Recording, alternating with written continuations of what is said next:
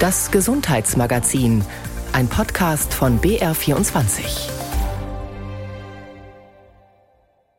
Guten Morgen, unsere Themen für Sie. Zum Weltkrebstag informieren wir Sie über konkrete Ansätze zur Prävention, auch mit Medikamenten. Zum Ärztemangel fragen wir, ob die bayerische Landarztquote da was ändern kann. Und zum Pflegenotstand suchen wir nach Anreizen, wie die Ausbildung attraktiver wird, zum Beispiel durch die sogenannte Praxisanleitung. Immer am 4. Februar, also heute, ist Weltkrebstag und das schon seit 2006. Inzwischen sind jedes Jahr etwa 86 Länder und über 300 Organisationen mit dabei. Das Ziel, aufklären über das, was möglich und nötig ist, um den Krebs zu besiegen. Es geht also um die Behandlung, die Forschung, aber eben auch ums Vorbeugen. Das Deutsche Krebsforschungszentrum hat im Vorfeld des Weltkrebstages heuer auf einem Workshop die Prävention quasi ins Rampenlicht gestellt. Meine Kollegin Jan Toczynski war dabei. Hallo Jan. Hallo. Eines der Themen war, wie man Brustkrebs mit Medikamenten verhindern könnte. Welche Medikamente kommen denn da in Frage? Ja, das sind Medikamente, die die betroffenen Patientinnen vermutlich alle aus der Therapie schon kennen. Tamoxifen ist da zu nennen, ein Medikament, was auch in den Medien war, weil es zeitweise Lieferengpässe gab. Raloxifen und Anastrozol, das sind alles Präparate, die können in die unkontrollierte Zellteilung eingreifen durch weibliche Geschlechtshormone und da können sie eben dann auch Entstehung eines solchen Tumors verhindern. Du hast gerade schon gesagt, Patientinnen, die schon an Brustkrebs erkrankt sind, kennen diese Medikamente, zumindest einige davon, und wissen wahrscheinlich auch, dass sie Nebenwirkungen machen, denken da wahrscheinlich auch jetzt dran. Womit müsste man denn rechnen, wenn man es vorbeugend nimmt? Also die Zahlen dazu aus Großbritannien sind so, dass sind zwei, etwa 2000 Frauen untersucht worden mit dem Präparat Anastrozol. Da kann man das ganz gut zeigen. Und da sind vor allen Dingen die typischen Wechseljahresbeschwerden aufgetreten. Also die Hitzewallungen, Schweißausbrüche, auch Gelenkbeschwerden, trockene Schleimhäute. Was nicht aufgetreten ist, das sind die schwerwiegenden Nebenwirkungen wie Herz Herzinfarkte, Schlaganfälle oder auch äh, thromboembolische Ereignisse. Ich sage die Größe der Gruppe deswegen, 2000 Patientinnen, ähnlich große Kontrollgruppe, das ist noch eine relativ kleine Studie. Das heißt nicht, dass es diese schweren Nebenwirkungen nicht auch geben kann. Es kann nur sein, dass die Gruppe dafür einfach zu klein war, aber zumindest in dieser Gruppe ist sowas nicht aufgetreten. Ich denke, wenn man schon mal an Krebs erkrankt war, dann sagt man sich, okay, bevor das wiederkommt, dann nehme ich die Nebenwirkungen vielleicht auch in Kauf. Aber wenn man gesund ist, für welche Frauen kommt denn das überhaupt in Frage? Also was man sich tatsächlich nicht vorstellen kann, ist, dass man flächendeckend solche Präparate gibt, um, ich sag mal, auf knapp 300.000 Frauen vielleicht 2000 Krebsfälle zu verhindern. Das ist so in etwa die Berechnung des NHS, die da gemacht wurde. Es ist ganz klar, man muss Risikogruppen identifizieren. Und für Krebsentstehung gibt es ja ganz viele Risikofaktoren. Ne? Alter ist da ganz klar äh, zu nennen. Ab 50 steigt das Risiko Risiko. Es gibt eine genetische Disposition. Viele können sich vielleicht noch an den Fall von Angelina Jolie äh, erinnern. Dann natürlich Vorerkrankungen, hormonelle Faktoren. Also wer hat zum Beispiel eine Hormonersatztherapie eingenommen? Dann spielen Dinge eine Rolle, wie wie viele Kinder hat eine Frau bekommen, wie lang war die Stillzeit oder auch ist äh, der Brustkorb zum Beispiel schon mal bestrahlt worden. All diese Dinge spielen da mit rein und dann kann man ein bestimmtes Risiko tatsächlich errechnen und die Frauen, die dann eben das entsprechend entsprechend erhöhte Risiko haben, denen könnte man sowas dann tatsächlich anbieten. Schön wäre es natürlich, man würde Wege finden, um Krebs mit weniger Nebenwirkungen vorzubeugen. Beim Leberkrebs, da gibt es offenbar Ansätze, zum Beispiel das Intervallfasten. Was hat man da beobachtet? Tatsächlich konnte man, man muss allerdings sagen, bei Mäusen. Wir, wir reden über die über Mausversuche, das Mausmodell. Man konnte nachweisen, dass äh, Intervallfasten und zwar nach der 5 zu 2 Methode, also zwei Tage in der Woche fasten und zwar 24 Stunden fasten, tatsächlich die Entzündungen in der Leber senken kann. Das ist das, was man ganz grob festgestellt und die Entzündungen in der Leber sind sozusagen die Vorstufe, das, was eben die Zirrhose und Krebs auch vorbereitet. Und wenn man das bei den Mäusen schafft an zwei Tagen, da müssen allerdings ja mindestens zwei Tage dazwischen liegen. Also, das also Beispiel, also nicht 48 Stunden. Nicht 48 Stunden, also nicht en bloc fasten, sondern Montag und Donnerstag war das Beispiel in der Studie. Interessant ist das, weil äh, diese Prozesse brauchen zwölf Stunden, um überhaupt in Gang zu kommen und dann entfaltet sich die volle Wirkung. Was heißt denn da Maus. Fasten? Also heißt Fasten gar nichts essen oder Brühe trinken? Trinken, also Wasser, Kaffee wurde genannt, aber viel mehr tatsächlich nicht. Und es ist eben wichtig, also es nützt eben nichts, wenn man das im Schlaf macht bei der Maus, sondern es muss in der aktiven Phase passieren. Der Metabolismus wird dann anders gefordert. Und interessant ist auch, das hat erstmal weder was mit Gewichtsabnahme zu tun, noch mit einer anderen Kalorienzufuhr. Also die Kalorien bleiben unterm Strich gleich. Aber es gibt eben diese Effekte, der Blutzucker wird gesenkt, die Pankreas funktioniert besser und die ganze Fettsäure wird besser abgebaut in der Leber. Und all das führt dazu, dass sich das Organ entsprechend erholt. Das ist natürlich toll, aber man muss es durchhalten können. Und die Pharmaindustrie, die Pharmaforschung, die sucht natürlich auch immer nach Präparaten, die man verkaufen kann und die den Menschen diese Mühen abnehmen. Könnte es so eins geben, das uns das Fasten erspart? Das gibt es, aber das ist ein interessanter Punkt, den du sagst, denn das war auch Thema bei der Präsentation, dass man gesagt hat, bei Menschen mit einer ganz bestimmten Vorerkrankung, adipösen Menschen zum Beispiel, die wird man nicht dazu bringen, dieses heftige Intervallfasten durchzuhalten. Und da ist es tatsächlich so, auch das wissen wir schon seit Jahren, dass Aspirin und der Wirkstoff da drin eine entzündungshemmende Wirkung hat und auch da Effekte tatsächlich auftreten treten, wenn man Aspirin präventiv nimmt. Dann gibt es Effekte auch auf die Leber, auch bei anderen Krebsformen übrigens, weil es entzündungshemmend ist. Es ist allerdings so, es sollte eben niemand, diesen Trend gibt es ja auch teilweise in den USA, aber hier haben wir es auch schon gesehen, präventiv einfach mal so Aspirin einwerfen. Die Dosis muss abgesprochen werden mit Ärzten, also es hilft nichts, den Leuten einfach Aspirin zu geben. Das muss man einfach klären mit dem Arzt, dass das sinnvoll ist. Zumal das Aspirin vielen ja auch auf den Magen schlägt und es ist ja nicht ganz ungefährlich. Nicht nebenwirkungsfrei, genau, das muss man auch ganz klar sagen. Ja. Was ist denn dein Fazit? Ist die Krebsprävention mit Medikamenten die Zukunft? Ich glaube das bei Krebs tatsächlich nicht. Also ich äh, fühlte mich ein bisschen daran erinnert, wir kennen das ja aus anderen Krankheitsgebieten. Bei HIV haben wir ja zum Beispiel therapeutische Medikamente, die wirklich präventiv wirken und zwar richtig wirken, die die Erkrankung, eine Infektion verhindern. So ist es ja bei Krebs nicht. Es ist ja, wie man so schön sagt, multifaktoriell. Es spielt vieles mit rein. Auch eben eine Veranlagung, aber auch Lebensweise, Lifestyle ist da ein großes Thema. Ich kann mir vorstellen, dass bei den Risikogruppen, wie eingangs geschildert, gerade Brustkrebs, wenn es eine genetische Disposition gibt oder Menschen, die eben eine Vorerkrankung Erkrankungen haben, dass man sagt, da greift man medikamentös ein, weil es geht nicht anders, das glaube ich schon. Aber bei Krebs wird es aus meiner Sicht immer das Ziel sein, die Menschen zu einem anderen, besseren Lebensstil auch zu bewegen. Wir müssen selbst was tun. Es hilft einfach nichts. Neues über die Krebsprävention. Jan Turczynski aus unserer Wissenschaftsredaktion. Danke fürs Erklären. Sehr gerne. Neue Forschungsansätze sind wichtig. Aber gerade in der Krebstherapie ist da in den vergangenen Jahren wahnsinnig viel passiert. Aber was die Betroffenen natürlich auch brauchen, sind Ärzte und Ärztinnen an der Basis, als Lotsen, als Übersetzer von Befunden, idealerweise als medizinische Begleiter für die ganze Familie. Damit auch auf dem Land genug junge Menschen sich für den Hausarztberuf entscheiden, gibt es in Bayern die Landarztquote bei den Medizinstudienplätzen. Statt 1,0 Abi zählt hier die Eignung und die Bereitschaft, sich zu zehn Jahren Arbeit auf dem Land zu verpflichten. 2020 hat Bayern diese Quote eingeführt. Aber wird das Angebot angenommen? Eine Recherche von Astrid Uhr. Annika Schaller sitzt am Schreibtisch. Vor ihr liegt ein dickes Buch zum Stoffwechsel. Über ihrem Kopf hängt ein Poster mit biochemischen Formeln. Die 34-jährige Mutter aus dem schwäbischen Tierhaupten studiert im dritten Semester Medizin an der LMU München. Den Platz hat sie über die Landarztquote bekommen. Direkt nach dem Abi hat es leider nicht geklappt, weil die Note einfach nicht gepasst hat. Und deswegen habe ich dann die Kinderkrankenschwester-Ausbildung gemacht, habe dann studiert, Berufsschullehramt auch für Gesundheits- und Pflegewissenschaft. Und jetzt hat sich ja dann tatsächlich 13 Jahre nach meinem Abitur die Möglichkeit durch die Landarztquote ergeben, doch noch Ärztin zu werden. Die Landarztquote wurde vor vier Jahren eingeführt gegen Ärztemangel auf dem Land und in strukturschwachen Regionen. Wer sich bewirbt, der muss bereit sein, nach Studium und Ausbildung zum Hausarzt für zehn Jahre auf dem Land zu praktizieren. Wer dagegen verstößt, dem drohen 250.000 Euro Strafe. Und Absolventen müssen flexibel sein. Sie könnten nach der Facharztausbildung zum Beispiel auch in die Region nördlich von Ansbach geschickt werden. In Mittelfranken herrscht gerade der größte Ärztemangel, sagt die Kassenärztliche Vereinigung Bayerns, KVB. Bayernweit seien 450 Hausarztsitze unbesetzt.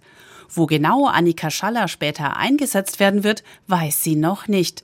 Trotzdem macht es ihr keine Angst, verpflichtet zu sein, nach ihrem Studium zehn Jahre auf dem Land zu arbeiten. Sie ist selbst auf dem Land aufgewachsen. Ich kann mir nichts Besseres vorstellen, einfach weil wir auch auf dem Land bleiben wollen. Diese Ruhe hier auch auf dem Land, die Nähe zu den Patienten, also für mich keine Notlösung. Die Studentin weiß, was sie will und was sie kann. Deswegen ist sie auch sehr selbstbewusst in das zweistufige Bewerbungsverfahren für die Landarztquote gegangen. Das Auswahlverfahren wird vom Bayerischen Landesamt für Gesundheit und Lebensmittelsicherheit durchgeführt. Chancen haben Bewerberinnen und Bewerber, die einen fachspezifischen Eignungstest, kurz TMS, vorweisen oder die schon im medizinischen Bereich gearbeitet haben oder ehrenamtlich engagiert sind. Im zweiten Schritt wird die persönliche Eignung und Motivation der Bewerber in Gesprächen geprüft. In der Jury sitzen praktizierende Hausärztinnen und Ärzte. Beate Reinhardt ist beim Bayerischen Hausärzteverband für den Nachwuchs zuständig. Die Menschen, die sich bewerben, die wissen einfach, was sie wollen, zu 100 Prozent. Und die wissen, was auf sie zukommt. Und die wissen wie es gegebenenfalls auch sein wird, auf dem Land tätig zu sein. Also man merkt ganz, ganz viel Engagement, Zuneigung, Herzenswunsch. Anders als bei der regulären Studienplatzvergabe spielt bei der Landarztquote der Numerus Clausus keine Rolle. Die ersten Absolventen, die über die Landarztquote studieren, werden 2031 auf den Arbeitsmarkt kommen. Für Gesundheitsministerin Judith Gerlach ist das Verfahren schon jetzt ein Erfolg. Die Landarztquote wird extrem gut angenommen. Wir haben viel mehr Bewerberinnen und Bewerber, als wir eigentlich Plätze haben. Es sind immer gut gefüllte Jahrgänge sozusagen. 115 Plätze an der Zahl können wir jedes Jahr vergeben. Es gibt eine gewisse Quotierung, für die wir Landarztquote vergeben dürfen. Im oberbayerischen Dorf Hofstetten leitet Alexandra Mannel eine Landarztpraxis. Als sie sich damals für ihren Studienplatz bewarb, zählte allein die Abiturnote. Alexandra Mannel liebt ihren Beruf. Man kann in der Allgemeinmedizin ja wirklich richtig viel machen. Wir machen Kleinchirurgie. Also bei uns sind die jüngsten Patienten vier Tage alt und die ältesten sind über 100 Jahre. Hausärztinnen und Ärzte kümmern sich um alles, vom Zeh bis zum Kopf. Sie begleiten ihre Patienten durchs Leben. In dem 2000 Einwohnerdorf Hofstetten weiß man das zu schätzen. Ich bin froh, dass wir hier eine Arztpraxis haben. Und wenn das Kind krank ist, dann bin ich froh, dass ich da einfach nicht lang fahren muss, sondern direkt mit dem Kinderwagen oder schnell mit dem Auto hinfahren kann. Die Arztpraxis macht hier sehr viel aus, weil wir weite Wege haben. Viele haben kein Fahrzeug. Und mit Krankheiten, wo man eigentlich nicht so außer Haus gehen sollte, ist man da halt schnell doch dort. Lob für alle, kann ich nur sagen. Die möchte sie nicht missen. Ärztin Alexandra Mannel findet die Möglichkeit, über die Landarztquote einen Medizinstudienplatz zu bekommen, grundsätzlich gut. Zusätzlich bräuchte es weitere Maßnahmen, um den Ärztemangel auf dem Land zu beheben. Aber ein anderes Element wäre auf jeden Fall, dass Hausärzte finanziell besser gestellt werden. Wenn man die Wahl hat, als Facharzt anderer Gebiete deutlich mehr zu verdienen, dann wählen viele diese Möglichkeit und geben sich nicht mit der Hausarztmedizin ab. Weitere Maßnahmen gegen den Ärztemangel fordert auch die Kassenärztliche Vereinigung Bayern. So müssten sich die Rahmenbedingungen für niedergelassene Ärztinnen und Ärzte verbessern, um Familie und Beruf besser vereinbaren zu können. Auch Gesundheitsministerin Gerlach weiß, die Gesellschaft wird immer älter, der Pflegebedarf steigt. Es werden immer mehr Ärzte gebraucht und mehr Maßnahmen. Wir haben zum Beispiel auch die Niederlassungsprämie bis zu 60.000 Euro bekommen Ärztinnen und Ärzte, die sich in unterversorgten ländlichen Bereichen niederlassen und dort eine Praxis entweder eröffnen oder auch übernehmen. Wir versuchen zusammen mit den Kommunen mit einem Förderprogramm dafür zu werben für den ländlichen Bereich. Sukzessive für die nächsten Jahre wollen wir 2700 zusätzliche Medizinstudienplätze schaffen. In der Landarztpraxis in Hofstetten arbeitet auch Ärztin Sunita Lies. Weil es zu ihrer Zeit die Landarztquote noch nicht gab, hat sie sechs Jahre auf ihren Studienplatz gewartet und erstmal eine Ausbildung zur medizinisch-technischen Assistentin gemacht. Ihrer Meinung nach sollte die allgemeine Studienplatzvergabe für Mediziner verändert werden, der Numerus Clausus abgeschafft werden. Die Abiturnote sagt meiner Meinung nach nichts über die soziale Kompetenz aus. Es sagt viel darüber hinaus, ob man gut auswendig lernen kann, ob man in der Schule sehr strebsam war und fleißig war. Aber die Sozialkompetenzen, die man braucht, werden im Abitur nicht überprüft. Fast täglich führt Ärztin Sunita Lies mit ihren Patientinnen und Patienten Gespräche über Burnout-Symptomatiken oder Panikattacken. Dafür braucht sie viel Mitgefühl und psychologische Kompetenz, und die würde man ihrer Meinung nach nicht im Studium erwerben.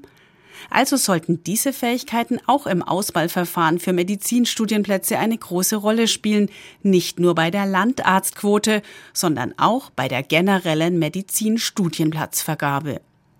Zurück zu Studentin Annika Schaller.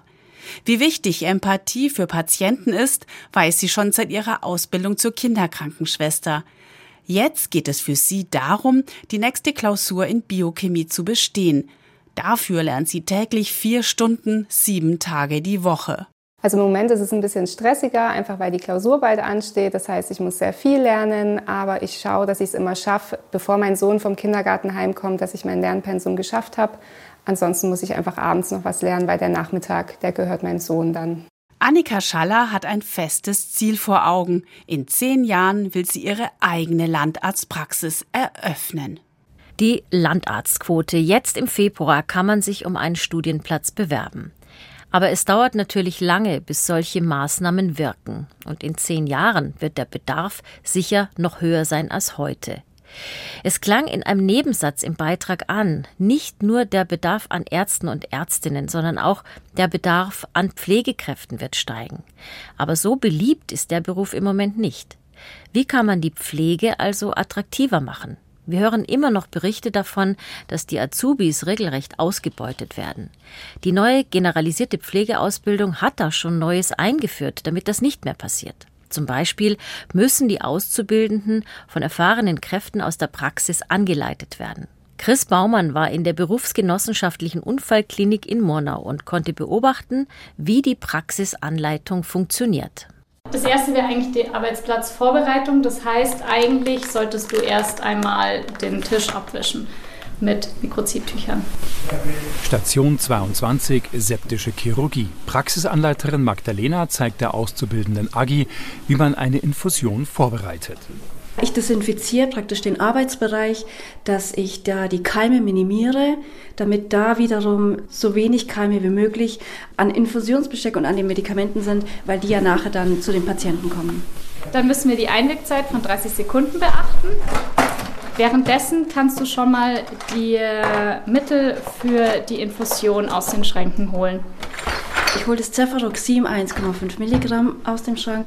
In der BG Unfallklinik in Murnau ist für die Auszubildenden in der Pflege immer eine Praxisanleiterin, ein Praxisanleiter anwesend, erzählt die Praxiskoordinatorin Rebecca Hindelang im normalen Alltag auf Station ist es total schwierig, das einfach so zu integrieren, weil da ist man meistens nicht zusätzlich da, sondern da hat man seine Verantwortung für seinen Bereich am Patienten, muss trotzdem die alltägliche Arbeit schaffen, muss aber nebenbei dem Schüler ja auch noch irgendwie was zeigen und anleiten und das macht ziemlich viel Druck auf den einzelnen Praxisanleiter. Und deswegen ist man hier den Weg gegangen, dass man gesagt hat, okay, wir stellen die frei, das sind sieben Praxisanleiter, die die Hälfte ihrer Arbeitszeit freigestellt werden und sich somit intensiv um die Auszubildenden kümmern können. Zudem gibt es in Murnau das besondere System mit zentraler und dezentraler Praxisanleitung. Ein Vorteil, um die für die Ausbildung gesetzlich geforderten 10% praktische Anleitung zu erreichen. Wir haben 85 Praxisanleiter insgesamt im Haus auf allen Stationen verteilt. Die leiten ja zusätzlich auch noch an. Das heißt, wenn mal eine Anleitung ausfällt, kann es gut sein, dass der dezentrale Praxisanleiter die automatisch schon mit kompensiert hat und damit ist es ein gutes Miteinander. Aber der dezentrale Praxisanleiter auf der Station hat nicht den Druck, er muss diese 10 Prozent vollständig erfüllen, sondern bei uns ist es so, die Zentralen erfüllen die 10 Prozent und alles, was die Dezentralen on top machen, ist wunderbar, weil das ist nur gut für eine qualitativ hochwertige Ausbildung. Gewisse Dinge können im ersten Jahr bei den Auszubildenden vorausgesetzt werden. Das ist im ersten Lehrjahr ganz klassisch die Körperpflege, dass die durchgeführt werden kann, dürfen sie dann alleine machen und man schaut zu. Und die anderen Sachen wie Infusionen richten im ersten Lehrjahr oder so, das leitet man sehr eng an. Auf Station 22 geht die Anleitung für die Zusammenstellung der Infusion vom Praxisanleiterin Magdalena und der Auszubildenden Agi weiter. Sie holen jetzt das Infusionssystem und die Überleitungskanüle, desinfizieren sich die Hände und ziehen die Handschuhe an. Als nächstes steckst du die Überleitungskanüle in die Antibiose, also in das Pulverpräparat und verbindest es dann mit der Flüssigkeit. Als nächsten Schritt lässt du das Pulver auflösen. Du kannst, wenn du möchtest, mit schwenkenden Bewegungen das Pulver auflösen. Die Flüssigkeit läuft in den Infusionsschlauch. Für die Auszubildende AG ist die Anleitung sehr wichtig, aber auch ungewohnt. Natürlich ist es erst einmal ein bisschen anders und komisch, denn man hat ja eben eine andere Person da und die schaut einen dauernd hinter den Rücken. Aber auf der anderen Seite ist es natürlich sehr, sehr, sehr, sehr gut, wenn so ein Anleiter da ist, denn so versteckte Fehler werden dann aufgedeckt, die einfach in der täglichen Routine keinen Platz haben sollten. Die Patienten, wie zum Beispiel Michael, finden es gut, wenn sie mitbekommen, dass hier ausgebildet wird. Jeder muss ja was lernen und ich finde es eher angenehm, dass man dann auch sieht, wie die das beigebracht kriegen und dass eine Anleitung mitläuft. Die Praxisanleiter haben eine sehr verantwortungsvolle Aufgabe, aber auch zusätzliche Belastung und sind mitverantwortlich für die Abnahme der praktischen Examen. In der BG Unfallklinik in Murnau werden die Praxisanleiter auch dafür freigestellt. Für die höhere Verantwortung bekommen sie noch eine Zulage, sagt Pflegedirektorin Christina Stärk. Also wir ähm, orientieren uns am Tarifvertrag und per se keiner bevorteilt oder benachteiligt wird. Und auch im Tarifvertrag gibt es Spielraum mit Stufenvorzug und andere Möglichkeiten. Die Zulage liegt bei 150 Euro im Monat. Die Ausbildung zum Praxisanleiter mit Freistellungen und der gesetzlich geforderten Fortbildung von 24 Stunden im Jahr wird nicht überall so gehandhabt wie in Murnau, sagt Christel Bienstein, Präsidentin des Deutschen Berufsverbandes für Pflegeberufe haben wir Probleme in kleineren Häusern, so mit 400 Betten, die vielleicht auch nicht einen Zusammenschluss haben. Wenn es kleinere Häuser sind, die einzeln unterwegs sind, haben die häufig Probleme, weil auch das Management nicht über alle Möglichkeiten der Förderung im Grunde informiert ist. Finanzmittel stünden zur Verfügung, erklärt Christel Bienstein vom Berufsverband für Pflegeberufe. Die Häuser könnten sich unter anderem beim Bundesinstitut für berufliche Bildung informieren und unterstützen lassen. Eine gute Ausbildung ist wichtig, aber reicht nicht. Es gehe auch um die Wahrnehmung der Pflegeberufe in der Öffentlichkeit, sagt die Pflegedirektorin der BG Unfallklinik Murnau, Christina Stärk. Ich glaube, wir müssen viel für die Pflege tun, dass sie wieder besser dasteht, weil es ein toller Beruf ist, dass diese Profession als eigene Profession noch mehr anerkannt wird. Das ist ein weiter Weg. Die Praxisanleitung in der Pflegeausbildung, so sollte das idealerweise laufen. Und das war's vom Gesundheitsmagazin. Heute mit Ulrike Ostner.